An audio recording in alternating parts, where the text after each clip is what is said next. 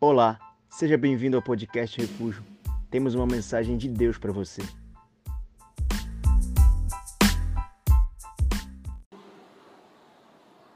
Pronto.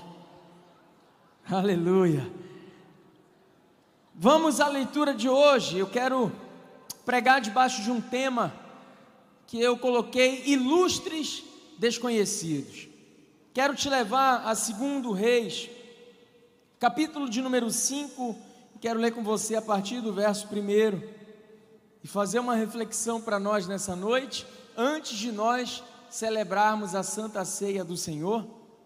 Segundo livro de Reis, capítulo 5, verso 1, e eu vou ler com você até o verso 14. Peço que você preste bastante atenção nesse texto por ser um pouco longo. Amém? Vamos ler. Naamã, comandante do exército do rei da Síria, era grande homem diante do seu senhor e de muito conceito, porque por ele o Senhor dera vitória à Síria, e ele era herói da guerra, porém leproso. Saíram tropas da Síria e da terra de Israel e levaram cativa uma menina que ficou a serviço da mulher de Naamã. E disse ela à sua senhora: Tomara que meu senhor estivesse diante do profeta que está em Samaria, ele o restauraria da sua lepra.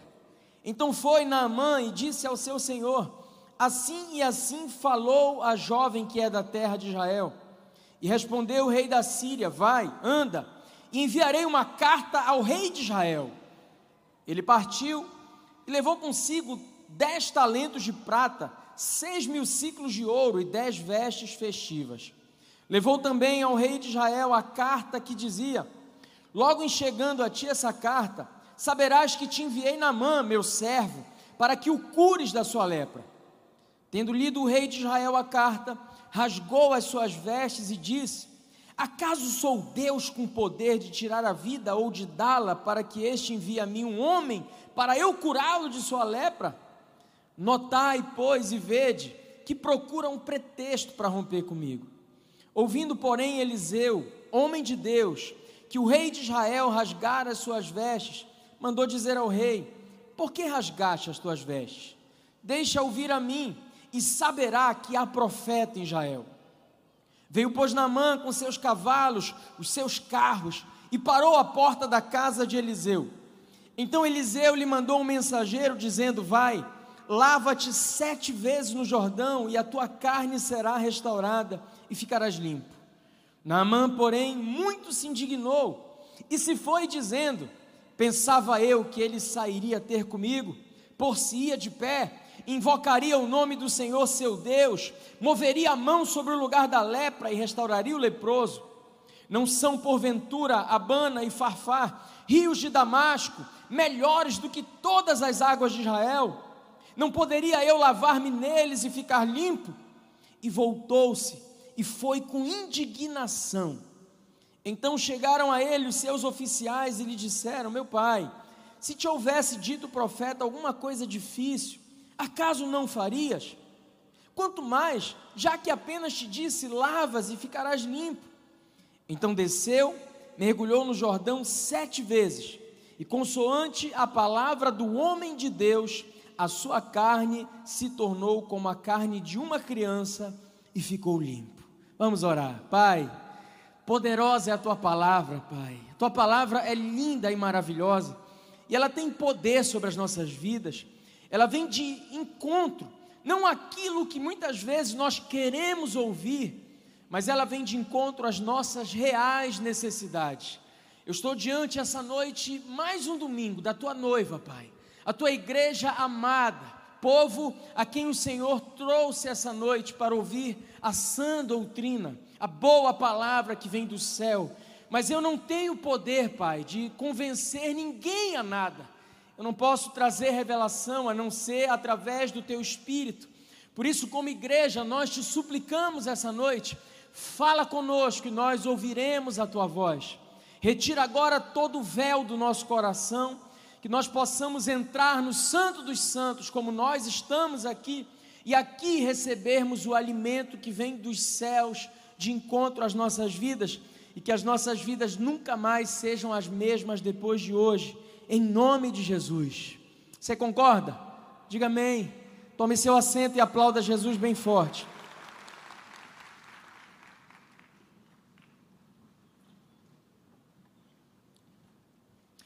Irmãos, esse texto, ele é um texto que eu tenho trocentos esboços sobre ele. E muitas e muitas vezes eu preguei sobre Naamã. Sabe, a Bíblia faz questão de começar descrevendo, qualificando quem era Naamã. E a Bíblia começa dizendo que ele era um grande homem que ele era um homem de muito respeito, que ele era valoroso, que ele era vitorioso, porque por meio dele, Deus já tinha entregado muitas vitórias para a Síria. A Bíblia chega a chamá-lo de herói. E ele era alguém acostumado com esse poderio. Ele era alguém acostumado em ser ilustre. Ele era alguém acostumado a ser a excelência. Essa era a vida de Namã. Alguém com muita pompa.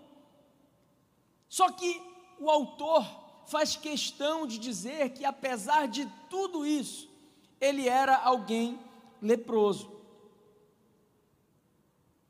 Esse texto que nós lemos fala também sobre o grande e poderoso rei da Síria, alguém que havia subjugado trocentos reinos, o texto que nós lemos menciona o rei de Israel.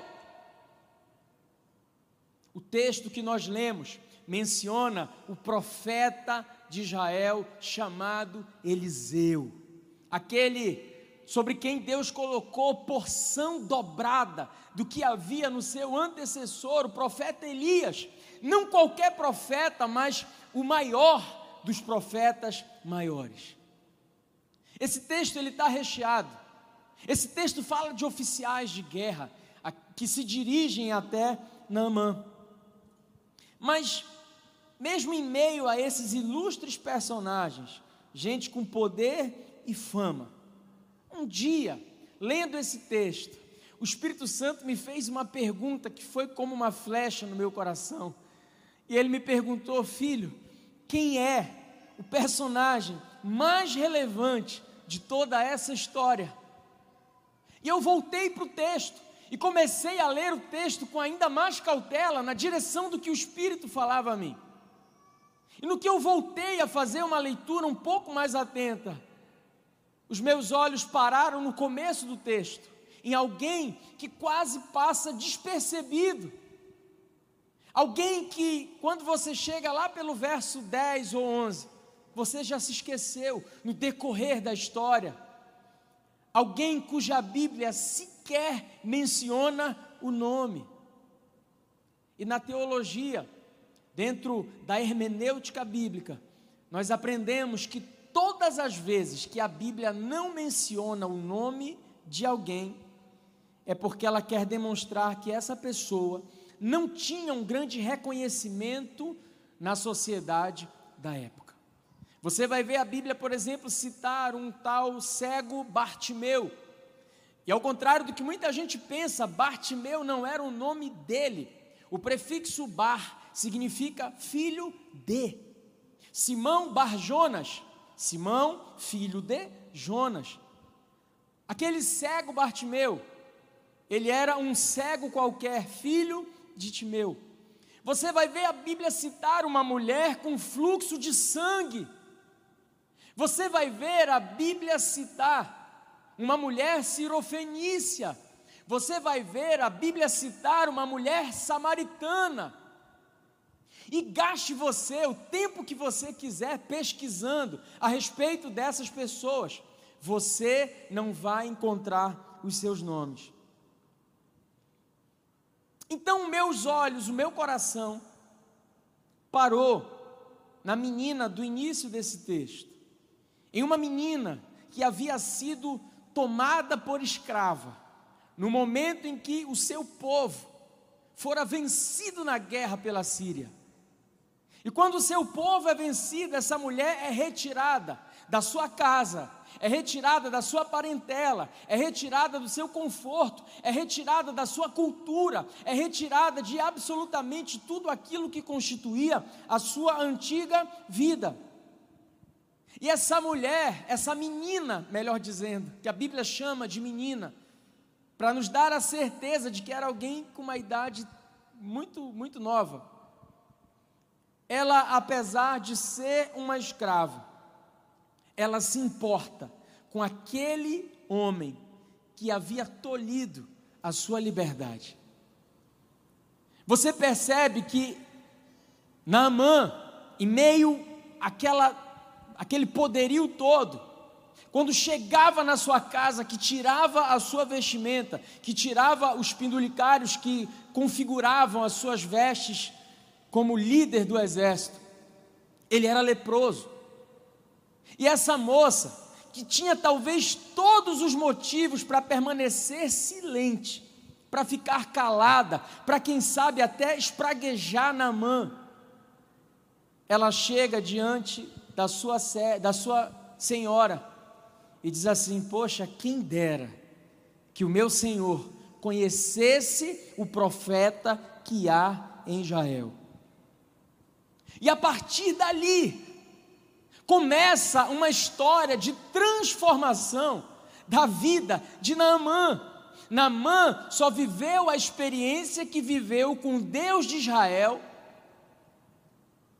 não simplesmente porque o rei da Síria escreveu ao rei de Israel, não porque o rei de Israel rasgou as suas vestes e o profeta Eliseu entrou em cena e profetizou. Tudo começa por causa de uma ilustre desconhecida. Uma menina sem nome, uma menina sem face, uma menina sem uma biografia, mas uma menina que deixou o seu nome na história e mesmo milhares de anos após esse acontecido, o Espírito Santo continua falando no meu coração através da vida dessa escrava. E aí vem uma pergunta para nós, nesse tempo caótico, que nós vivemos, nesses dias penosos, como Paulo escreve em 2 Timóteo capítulo 3, e diz que os últimos dias aqui na terra seriam dias penosos. O que é melhor, gente? Ter reconhecimento ou ter relevância? Porque me parece que nós, a nossa geração, o tempo presente, nós gastamos muito tempo atrás de reconhecimento. Nós gastamos muito tempo em busca da aceitação, nós gastamos muito tempo querendo aparecer. A nossa geração, ela tem esse problema. Ela adora aparecer. Ela adora projetar. A nossa geração, ela não quer relevância. Ela quer reconhecimento. Nós somos uma geração que adora ser o centro. Nós adoramos os aplausos, nós adoramos os likes, os compartilhamentos. E o pior é que nós gastamos uma vida inteira em busca do reconhecimento. E essa moça me ensina que a vida, para ter sabor, para ter sentido, mais do que reconhecimento, nós precisamos ter relevância. Então, essa moça, essa menina, essa escrava, ela me ensina um bocado de coisa, gente. E eu quero elencar alguns dos ensinos da, dessa moça para nós. Primeiro, essa moça me ensina que nós precisamos vencer as circunstâncias desfavoráveis. Ela me ensina isso. Porque quando eu olho para essa moça, eu percebo que ela não tem complexos de inferioridade. Quando eu olho para essa moça, eu não vejo nela, apesar dela ter razões, eu não vejo nela murmuração. Eu não vejo nessa menina um, apequenamento. Eu não vejo nessa menina um complexo. Eu não vejo nessa menina amargura. Era escrava. Eu estou falando de alguém em condições desfavoráveis, alguém que não tinha honra, alguém que não tinha ninguém por ela, mas ela sabia que ela tinha um Deus poderoso. Era alguém que teve a sua liberdade tolhida, ela não tinha o direito de ir e vir, ela foi cerceada nos direitos mais básicos da humanidade. Mas a despeito de terem aprisionado as suas mãos e os seus pés, não podiam aprisionar a sua alma. Se ela era uma escrava aos olhos dos homens, aos olhos de Deus, ela entende que ela não valia a proporção do valor que imprimiam a ela. Ela não vive em função daquilo que estão dizendo para ela. Aos olhos dos homens, é uma escrava. Aos olhos dos homens, não vale nada. Mas ela não se inferioriza por conta disso, ela não se diminui. Ela é benção. Ela está longe da família, ela está longe da sua terra, ela está longe de tudo aquilo que um dia ela quis para si. Mas apesar disso, ela é uma benção. Pergunta quem está do seu lado aí, você é uma benção? Porque, meu irmão, quem é bênção se torna um abençoador. Essa menina, ela é fonte, essa menina jorra, essa menina é resposta em meio ao caos. Uma menina invisível que tem coragem para ir além dos rótulos que a sociedade tinha colocado sobre ela. Você sabe, meu irmão, as pessoas sempre terão um rótulo para colar em você. E deixa eu te dizer algo precioso: você não deveria receber nenhum rótulo que colocam sobre você. E eu não estou falando simplesmente de rótulos ruins, eu estou falando de todo e qualquer rótulo que colocam sobre nós. Porque mesmo aqueles rótulos que alimentam o nosso ego, eles são rótulos que podem nos destruir. Mesmo aqueles rótulos que colocam sobre nós, nos colocando como supra-sumo, o cara, você não devia aceitá-los. Você sabe, um dos maiores evangelistas contemporâneos, o nome dele era Billy Graham. E o Billy Graham, ele tinha muitos hábitos que me impressionam e me apaixonam. Mas um dos hábitos que Billy Graham tinha, e poucas pessoas falam sobre isso, e ele falava a multidões, foi o maior pregador do tempo moderno, foi quem mais difundiu a palavra nos dias. E ele tinha um hábito, todas as vezes que Billy Graham terminava de pregar às multidões, e milhares, centenas de pessoas se rendiam a Cristo, havia uma unção incrível. Tem uma história em que ele abriu a Bíblia em um estádio lotado. E a história conta que ele simplesmente leu João capítulo 3, verso 16. E ele disse assim: Porque Deus amou o mundo de tal maneira que deu o seu Filho unigênito para todo aquele que nele crer não pereça, mas tenha vida eterna. Quando Billy Graham encerra a leitura desse texto, ele não abre a boca para falar mais nada. A história conta que as pessoas se jogavam de joelhos nos chãos, chorando, e vieram à frente multidões e entregar a sua vida a Cristo. Essa era a unção que estava sobre a vida de Billy Graham. Mas você sabia que todas as vezes que Billy Graham descia de um púlpito, ele tinha alguém, ele tinha um discípulo que o acompanhava, e na medida em que ele ia abandonando o púlpito, o discípulo vinha dizendo para ele assim: Você não é tudo isso, você é pó, você é barro, a excelência não é sua, desça daí, a excelência é de Deus, a glória é de Deus, você é pó, você é barro, você não é, você não é tudo isso, essa unção é de Deus, não pertence a você. Você sabia disso? Quantos sabiam disso? Ele tinha alguém simplesmente para lembrá-lo que ele não era ninguém a não ser um vaso de barro usado por Deus. Então, esses rótulos que pregam em nós, eles podem ser destrutivos, sejam rótulos bons, sejam rótulos ruins. Então você deveria se importar um pouco mais com aquilo que Deus diz a teu respeito. Porque nossa geração é uma geração que tem tido dificuldade de vencer complexos de vencer traumas. Ontem eu ministrei na conferência da escola bíblica da nossa igreja. E eu estava ali para capacitar professores, para capacitar docentes, para capacitar os santos da igreja. E a palavra que me foi proposta era para falar sobre os desafios de você cuidar da identidade de uma geração. E aí, uma das coisas que o Senhor me levou, ele me levou a Provérbios 23, 7, que Salomão diz que assim como o homem se enxerga na sua alma, ele é. Olha o que a Bíblia está dizendo: como você se enxerga, você se torna.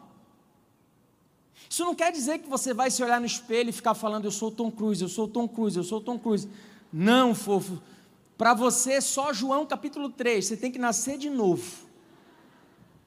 Mas Salomão está falando sobre complexos, sobre rótulos que muitas vezes nós aceitamos e caminhamos como se de fato fôssemos aquilo que nos rotularam a ser. Olha a história de Jacó.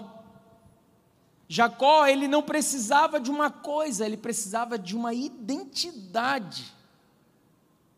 Então, a nossa geração é uma geração que vive uma terrível baixa autoestima. É por isso que o cancelamento ele é tão corriqueiro, porque se você fala uma coisa que eu discordo, eu cancelo você. Se você fala alguma coisa a meu respeito, você alimenta uma baixa autoestima que eu já tenho, e como eu não quero vencê-la, eu taxo você de alguma coisa fóbico. É melhor eu te calar, é melhor eu te silenciar do que tratar esse problema, essa mácula na minha baixa autoestima. Jovens de porcelana que não sabem lidar muitas vezes com aquilo que são, cara, com a sua própria característica, com a sua identidade. Rotularam essa moça, você é escrava, e ela se insurge contra isso, ela enfrenta esse sentimento de inferioridade. A gente não sabe lidar com opiniões contrárias à nossa. É por isso que rede social ficou um negócio tão chato, cara. Você não pode se posicionar, porque se você se posicionar, você magoa um jovenzinho de porcelana, o Yuyui, que não pode aceitar uma posição contrária dele. Meu Deus, a gente vai criando uma geração assim, que, se possível, coloca sobre si uma redoma. E que aceita muito facilmente esses rótulos essa moça encontra os benefícios de ser quem ela era. Ela está escravizada, mas ela tem um Deus poderoso dentro dela. Ela não é aquilo que a sociedade está dizendo que ela era. Ela é além, ela sabe o valor intrínseco, subjetivo e pessoal que Deus imprime sobre a vida dela. E quem vive dessa forma, irmão, desculpe a expressão, mas está pouco se lixando para o julgamento alheio. Você deveria descobrir a beleza, a maravilha que é ser quem você é, quem Deus te criou para ser, porque Deus te criou com um propósito, Deus te criou com um projeto, e quando Paulo escreve aos Filipenses, ele diz que aquele que começa a boa obra, ah, meu irmão, ele há de terminá-la. Você não é uma obra que Deus abandonou. Você é um projeto, você é uma obra que tem começo, tem meio e vai ter um fim. E deixa eu te dizer algo: o fim é bom, porque Jesus sempre vai estar no fim que ele designou a teu respeito. Então encontre a beleza de ser quem Deus te criou para ser. Mesmo que você esteja dizendo assim, pastor, olha para mim, não tem beleza nenhuma. Em Isaías 53, o profeta diz que sobre Jesus também não havia beleza e nem formosura que agradasse aos homens. Pegue isso aí, feio. Quando alguém disser que você é desprovido de beleza, diga isso sobre o meu Jesus também não havia beleza ou formosura. Eu tinha um amigo feio que sempre que chamava ele de feio, ele dizia assim: Cara, tu pode até não acreditar, mas lá no céu existe um Deus que é a minha cara, porque eu sou imagem e semelhança dele. Falava, ei, feio crente? Não, não vai pegar essa. Não, e eu sei, eu sei o que é encontrar a beleza na adversidade. Eu nunca fui feio.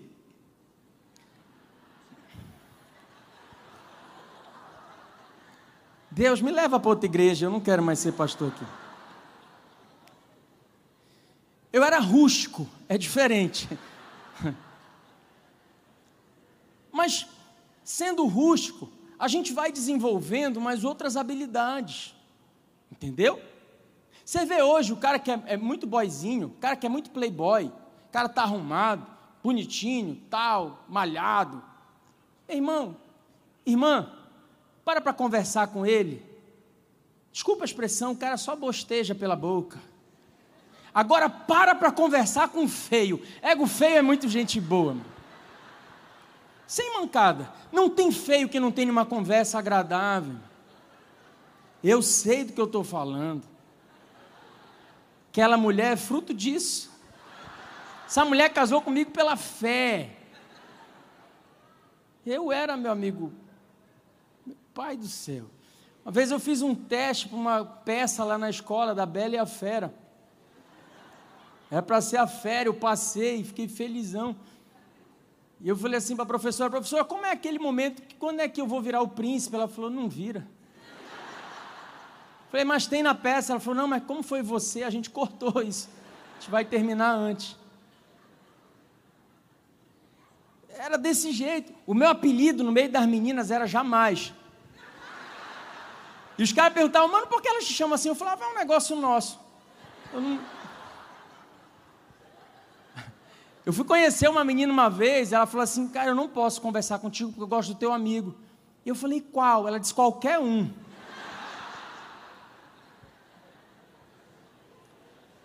Mas eu fui desenvolvendo outras habilidades, cara.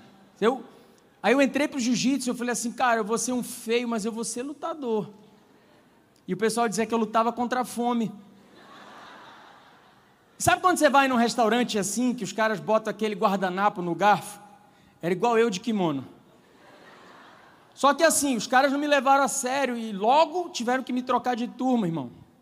Eu comecei a bater nas crianças lá, tudinho. Mas eu fui desenvolvendo habilidades, eu queria dar certo em alguma coisa. Me converti, virei homem de oração. Ganhei a minha bênção. Diga para um feio aí, brincadeira, não diga não. Diga para quem está do seu lado, aleatório, aleatório. Diga assim: ainda há esperança para você. Aleatório.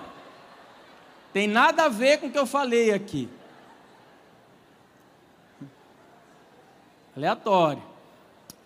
Volta para cá para o texto. Eu estou falando dessa menina escrava, pés acorrentados, mãos acorrentadas, mas com uma palavra de vida.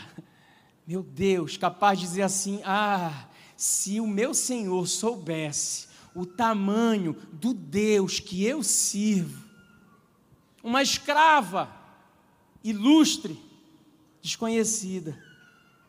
Então, as circunstâncias não determinam quem você vai se tornar, é você quem determina como vai ser o ambiente ao seu redor.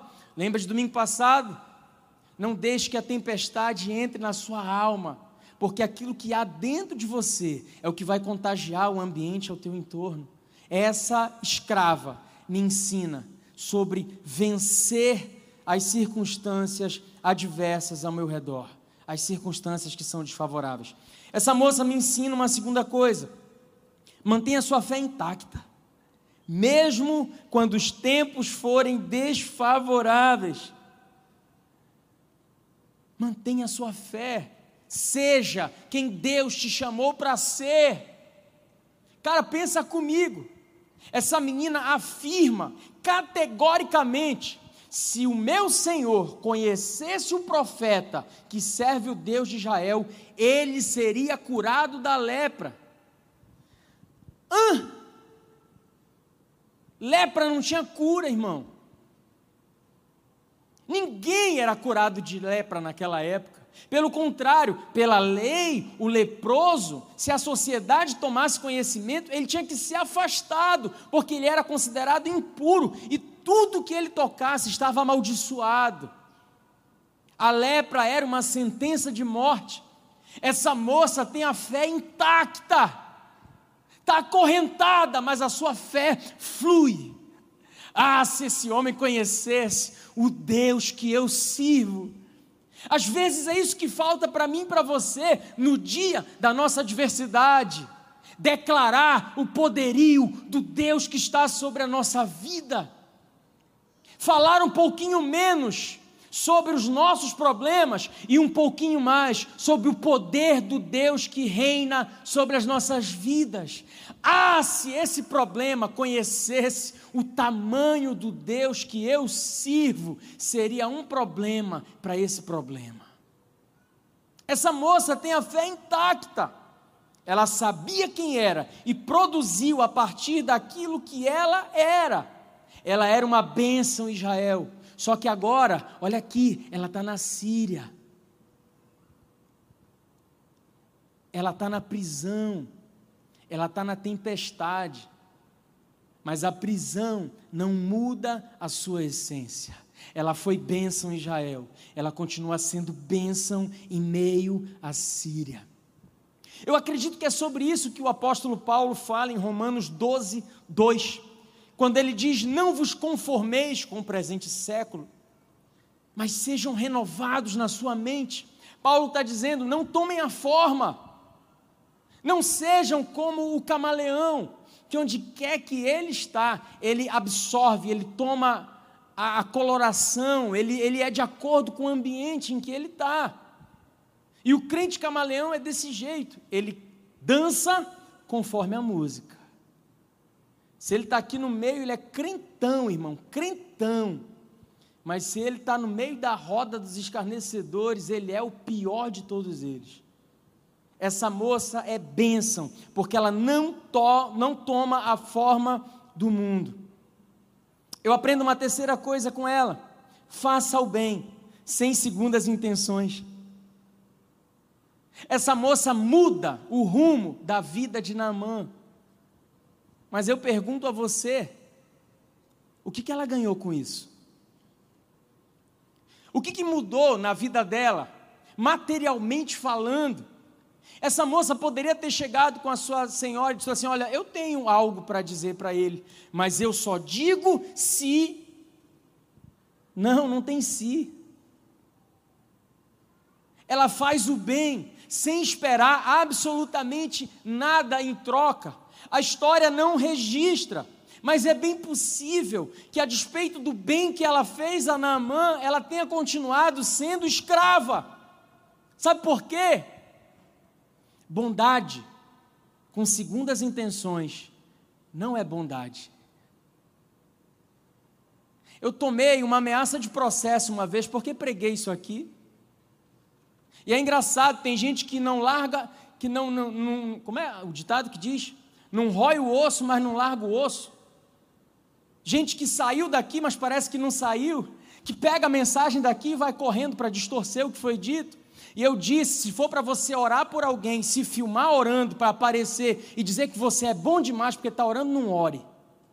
Se for para você dar cesta, é, cesta básica e dizer o quanto que você é um abençoador porque está dando cesta básica, não dê. Porque a gente pode distorcer a bondade. E eu já vi muita gente nessa caminhada se perder em meio a isso. Porque começa fazendo o bem sem segundas intenções, mas se perde no meio da caminhada. Eu vou te dizer algo para Deus: não importa o que você faz, o que importa é o que está dentro do seu coração quando você faz. Quem está comigo nisso aqui? E eu dei um exemplo uma vez no templo antigo. Eu posso ter aqui um copo d'água. E esse copo d'água é bênção na minha vida porque mata a minha sede. E eu poderia oferecer para o meu amigo Paulo, que é o maior bicolor que eu conheço, dizer: Paulo, bebe uma água, meu amigo. Mata a sua sede aí também. Essa água que é bênção na minha vida vai ser bênção na sua vida. Bebe, Paulo. Puxa aí, de repente, alguém aqui na frente diz assim: Olha como o pastor é uma bênção. Ele deu água para o Paulo, mesmo ele sendo remista e estando de férias. Aí aquilo entra no meu coração. E aí depois eu começo a dar água. Aí eu dou água para o Tiago aqui. Olha, Tiago, eu vou te dar água. Mas só que o meu objetivo não é mais o primeiro. Eu não quero mais matar a sede do Tiago. Eu quero o aplauso de alguém que viu aqui a bondade e colocou um rótulo sobre a minha vida dizendo que eu sou bom. E a gente vai se perdendo. Isso não é bondade. Essa moça pratica o bem, sem se importar com o que ela haveria de ter como retorno. O cristianismo tem que nos levar à prática do bem, não porque a gente quer evoluir no nosso espírito, como alguns dizem, balela. Não porque a nossa salvação depende disso, balela. Nós não somos salvos pelas boas obras, mas nós somos salvos para as boas obras. Quem está comigo nisso? Fazemos o bem porque Jesus entrou na nossa vida e o bem é o que se espera naturalmente de alguém que se encontrou com amor, o amor de Deus que nos moldou e nos mudou. Fazemos o bem porque o bem é o único viés. Fazemos o bem porque não sabemos fazer outra coisa. Fazemos o bem, não importa se o bem que nós estamos fazendo há de retornar para nós.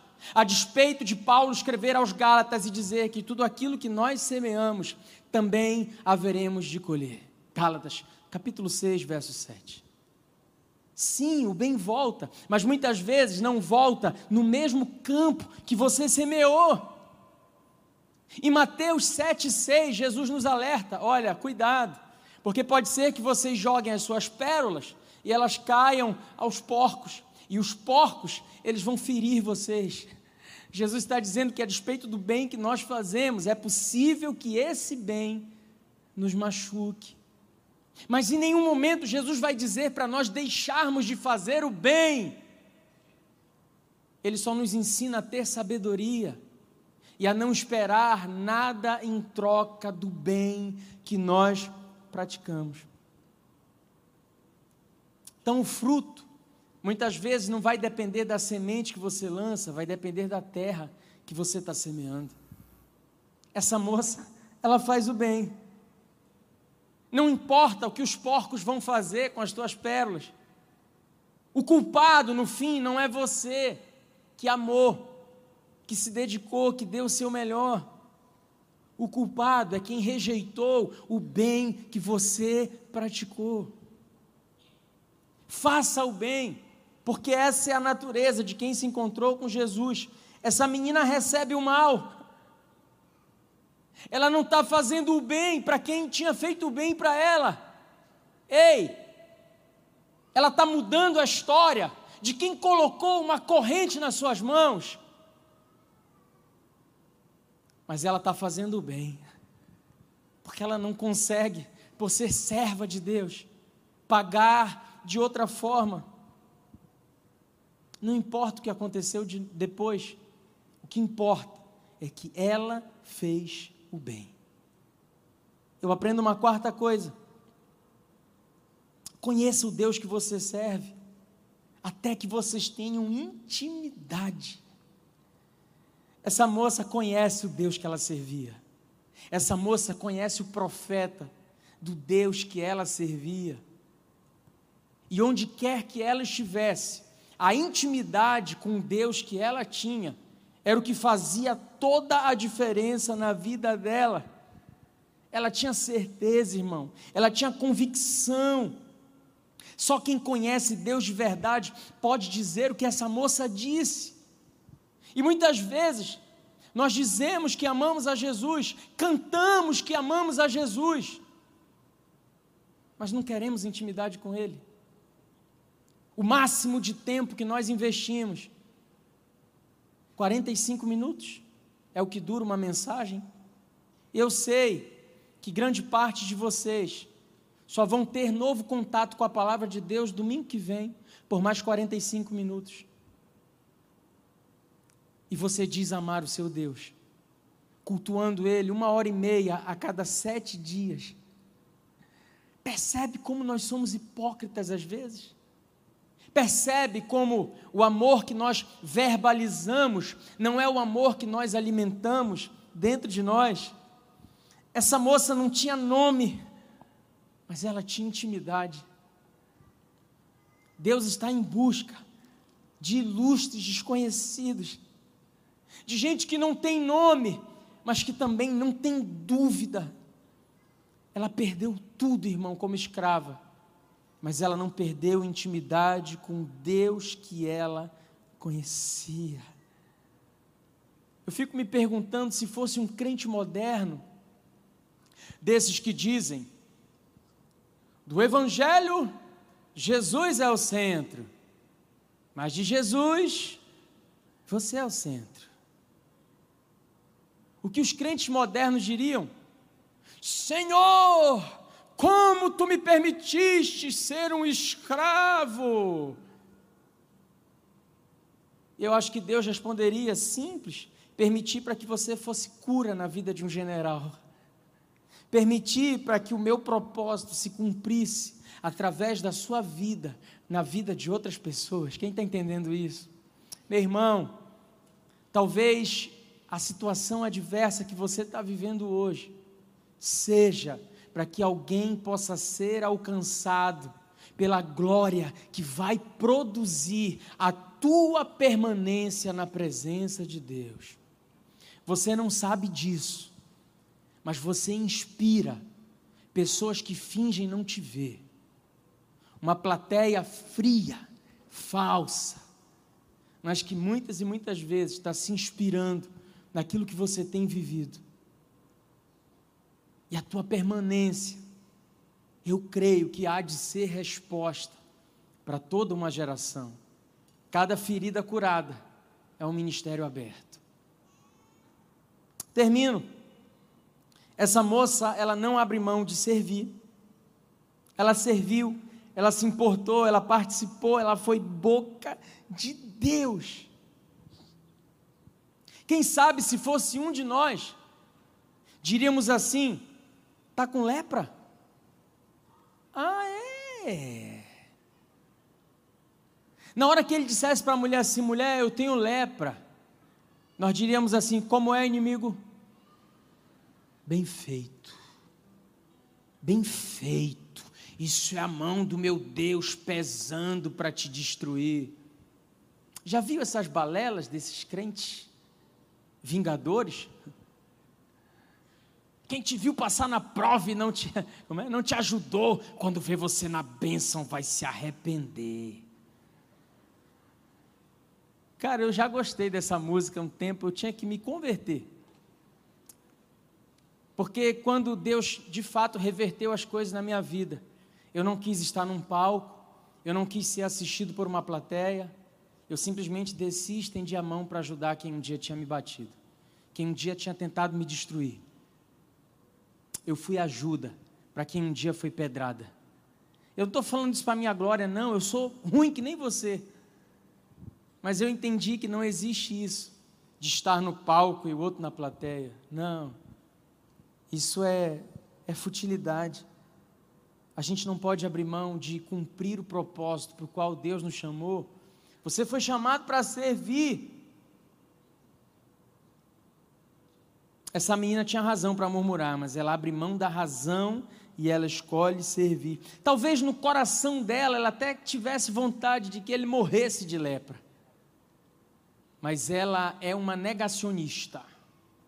Eu sou um negacionista. Jesus mandou nós negarmos a nós mesmos. Quantos negacionistas nós temos aqui? Ah, você está comigo. Negue-se a si mesmo. E ela se nega. E ela é bênção sobre a vida dele. Eu quero, antes de nós fazermos o apelo, eu quero passar um vídeo que eu passei há uns quatro anos atrás, numa mensagem que eu preguei em Lucas 10, e esses dias um discípulo me mandou esse vídeo e eu fui abençoado de novo. Eu falei para ele: eu preciso passar esse vídeo. Tem gente que não gosta, tem gente que brinca, fala, pastor, você está ficando velho com esse negócio de passar vídeo. Mas eu sou tão abençoado por esse vídeo, queria que soltasse. Foi uma campanha publicitária da Tailândia. Provavelmente você já viu esse vídeo, mas irmão, eu acho que isso me inspira. Eu acho que fala muito sobre a vida dessa mulher aqui, sobre nós sermos ilustres desconhecidos usados por Deus. Se puder soltar o vídeo.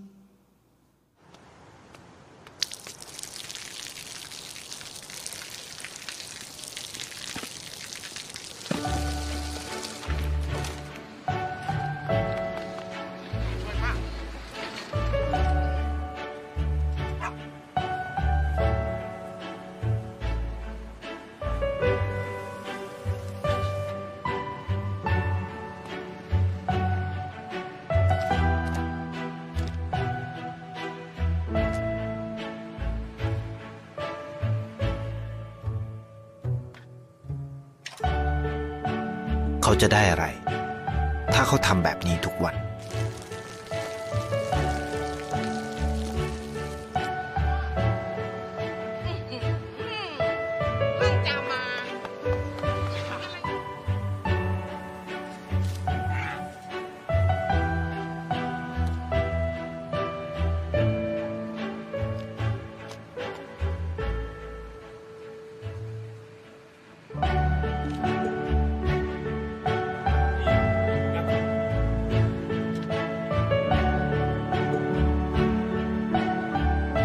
เขาจะไม่ได้อะไรเลย ไม่ได้รวยขึ้น ไม่ได้ออกทีวี ไม่มีใครรู้จัก ไม่ได้มีชื่อเสียงที่มากขึ้น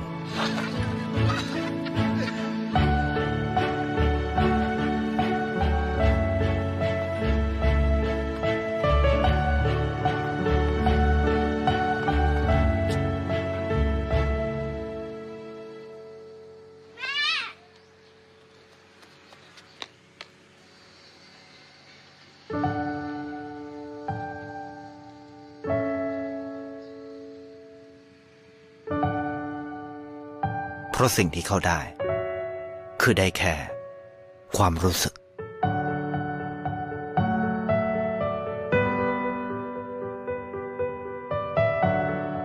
ได้เห็นความสุข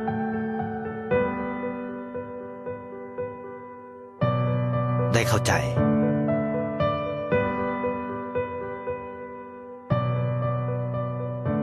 ได้ความรัก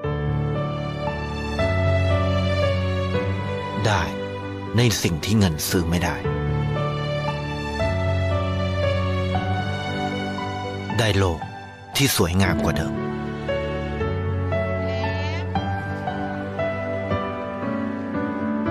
ในชีวิตคุณ อะไรคือสิ่งที่คุณต้องการมากที่สุด ไทยประกันชีวิต เชื่อในความดี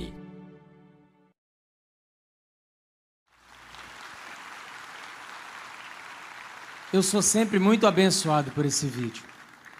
Eu acredito que Deus nos chama para colecionarmos emoções, muito mais do que aquilo pelo que nós estamos correndo atrás na vida. Sabe, eu sei que a grande maioria de vocês nunca talvez suba num púlpito para pregar o Evangelho, mas isso não impede você de ser uma bênção de Deus. Aonde Deus vai nos levar com isso? Eu não faço a menor ideia, mas isso vai fazer de nós plenos. Afinal de contas, eu e você não estamos atrás de reconhecimento. Deus nos chamou para que nós possamos encontrar relevância. Fique de pé. Talvez a circunstância da tua vida não seja a melhor, mas eu creio que Deus quer te usar, sabe?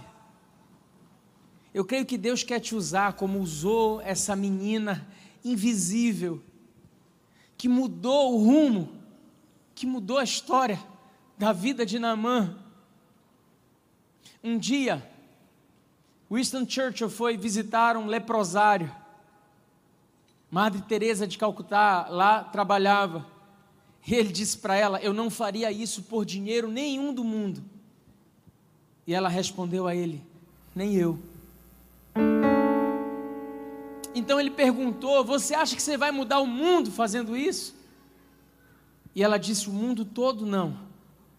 Mas eu posso mudar o mundo de algumas pessoas a quem eu estou amando.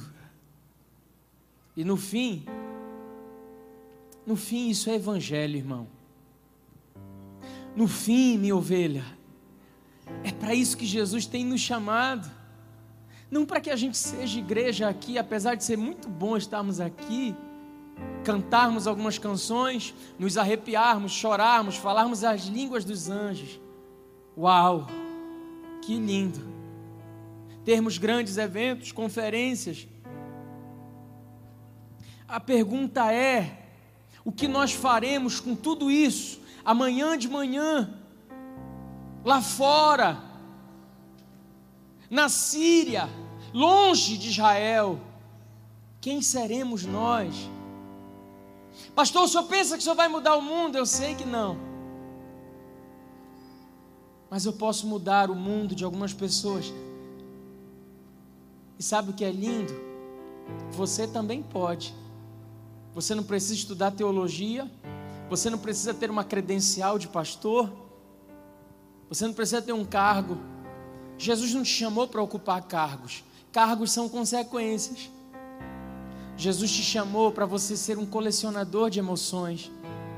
Um rosto, talvez desconhecido, que talvez nunca deu uma entrevista no Danilo Gentili, que talvez nunca tenha um canal com milhares de seguidores, um Instagram poderoso, mas alguém com influência do céu para mudar o rumo de gente que está precisando ao teu entorno. Jesus quer usar você, irmão, para ser um ilustre desconhecido, um herói anônimo, alguém que faz o bem porque o bem te achou, alguém imperfeito como eu, alguém que vive crises como eu. Alguém que já pensou em desistir, como eu. Alguém que cometeu erros, como eu. Mas alguém que ama o Senhor sobre todas as coisas. E o amor a Ele nos capacita a prosseguir. Eu quero orar por você, que hoje quer ser uma resposta ao doente, ao cansado, ao miserável uma resposta a essa geração, uma resposta a um Deus que quer te usar, apesar de você. Mas eu quero orar por você que quer se entregar ao propósito. Você quer dizer, Senhor, eu cansei de buscar reconhecimento, agora eu quero relevância. Eu quero ser uma bênção aonde o Senhor me colocar. Eu quero, Senhor, que cada passo meu possa apontar o teu reino. Eu quero ser o teu reino. Aonde quer que eu chegue, que o Senhor possa chegar junto, Pai. Aonde quer que eu esteja, que a minha vida faça o mundo te enxergar. Que pessoas olhem para mim e enxerguem o Senhor. Eu quero, Jesus. Eu quero.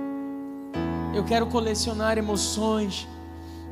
Se é verdade essa palavra, Deus, que o Senhor pode me usar, então eu quero ser usado. Eu quero entregar minha vida para Ti. Eu quero orar por você. Se você sente que é com você que o Espírito Santo está falando, sai do seu lugar. Vem renovar a sua aliança com Ele hoje. Vem entregar a sua vida para Ele. Vem dizer para Ele: Jesus, eu estou aqui, apesar das circunstâncias. Tudo aponta no sentido contrário a escravidão, a dor, a angústia, o abandono, as crises. Mas eu estou aqui, Jesus, para ser uma bênção. Aonde quer que o Senhor tenha me colocado, eu quero orar por você. E a partir de hoje você vai ser uma bênção nas mãos do Deus que você serve, meu irmão. Vem, sai do seu lugar.